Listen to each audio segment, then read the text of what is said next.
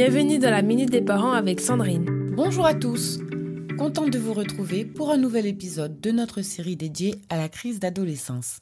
Aujourd'hui, nous allons parler de l'importance de l'écoute active et de la façon dont cela peut renforcer les liens au sein de la famille. Lorsque nous parlons d'écoute active, nous parlons d'une forme d'écoute qui va au-delà des mots.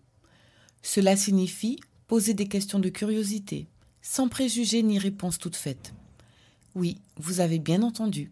Il s'agit d'écouter pour comprendre, pas simplement pour obtenir la réponse que vous souhaitez. En prenant le temps d'entrer dans l'univers de nos ados, en s'intéressant réellement à ce qu'ils vivent, nous créons un lien de confiance et de respect mutuel. Cela ouvre la porte à des discussions honnêtes qui respectent les besoins de chacun. Prenons l'exemple des écrans. Imaginons que votre ado soit passionné par les jeux vidéo et vous vous inquiétez qu'il y passe trop de temps. Au lieu de lui sauter dessus en lui disant Tu passes 12 heures par jour sur ta console, c'est inacceptable, qu'est-ce que tu vas faire dans ta vie? Essayez plutôt une approche différente. Asseyez-vous avec lui en tête à tête, à un moment propice, et prenez le temps d'une discussion calme et ouverte.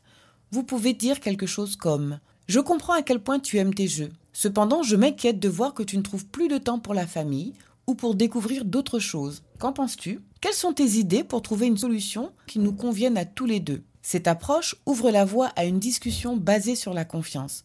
Vous écoutez simplement son point de vue sans chercher à lui imposer votre opinion ou à manipuler la conversation. Vous l'acceptez tel qu'il est, en respectant sa personnalité, tout comme vous aimeriez être respecté vous-même. En conclusion, Rester à l'écoute de nos ados est essentiel pour renforcer les liens familiaux.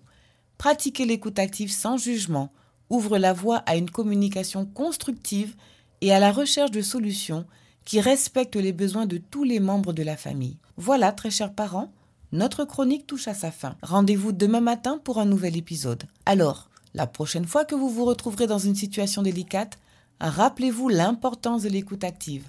Posez des questions de curiosité Soyez ouverts à la discussion et respectez les points de vue de chacun. N'hésitez pas à vous abonner gratuitement sur mon site www.fabriquedb.com.